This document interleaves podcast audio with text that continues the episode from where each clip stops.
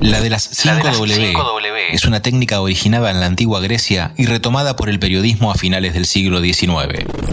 Consiste en la presentación clara y ordenada de un mensaje sobre la base de la respuesta a cinco interrogantes. ¿Qué? ¿Quién? ¿Cuándo? ¿Dónde? ¿Por qué? Científicas y científicos del CONICET La Plata responden, las 5W sobre sus trabajos de investigación. Podcast.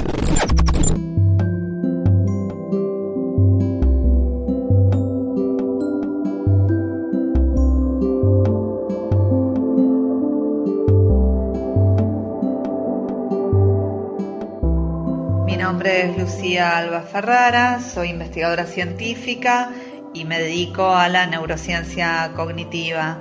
En mi laboratorio usamos una diversidad de técnicas que van desde la neuroimagen, como lo es la resonancia magnética funcional, hasta la estimulación magnética transcraneal y también usamos las conocidas baterías neuropsicológicas y pruebas conductuales con paradigmas que nosotros mismos diseñamos. Entre las líneas de investigación a las que me dedico se destacan una línea respecto a la epilepsia.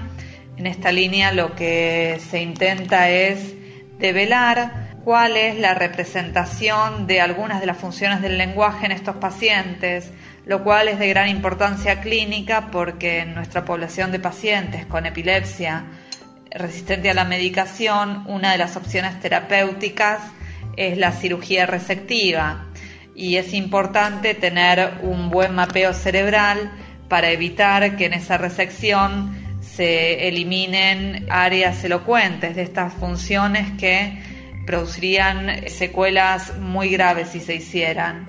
Dentro de esta línea lo que hacemos es comparar la representación del lenguaje en población normal con sus nodos bien claramente descritos con los de los pacientes lo cual nos ha permitido observar que existen fenómenos de plasticidad, que estos pacientes cuando no tienen un impedimento a nivel de la conducta para llevar a cabo las tareas del lenguaje, es porque están reclutando redes neurales alternativas que les permiten realizar esas tareas.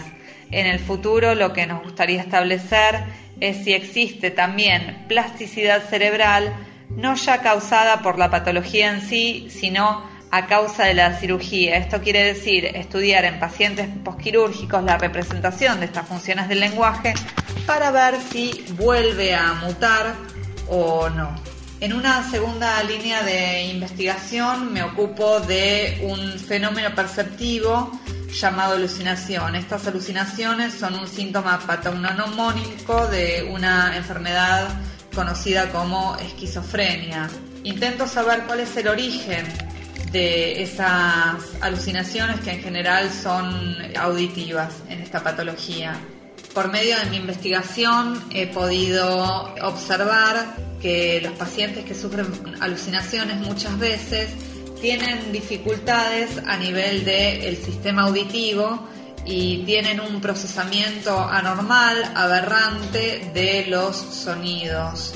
A su vez, a nivel neural, esto se puede observar con algún reclutamiento extraño de determinadas áreas o inclusive algún reclutamiento espontáneo de la corteza auditiva en ausencia de estímulos externos como podrían ser los sonidos. Y lo que propongo testear a nivel empírico con esta investigación es como, ya sea activándose espontáneamente en ausencia de un sonido o como ante un sonido que se lo procesa en forma degradada y aberrante, se pueden llegar a formar estas percepciones que son las, las alucinaciones, como lo es en el caso de la esquizofrenia, escuchar voces cuando nadie en realidad está hablando.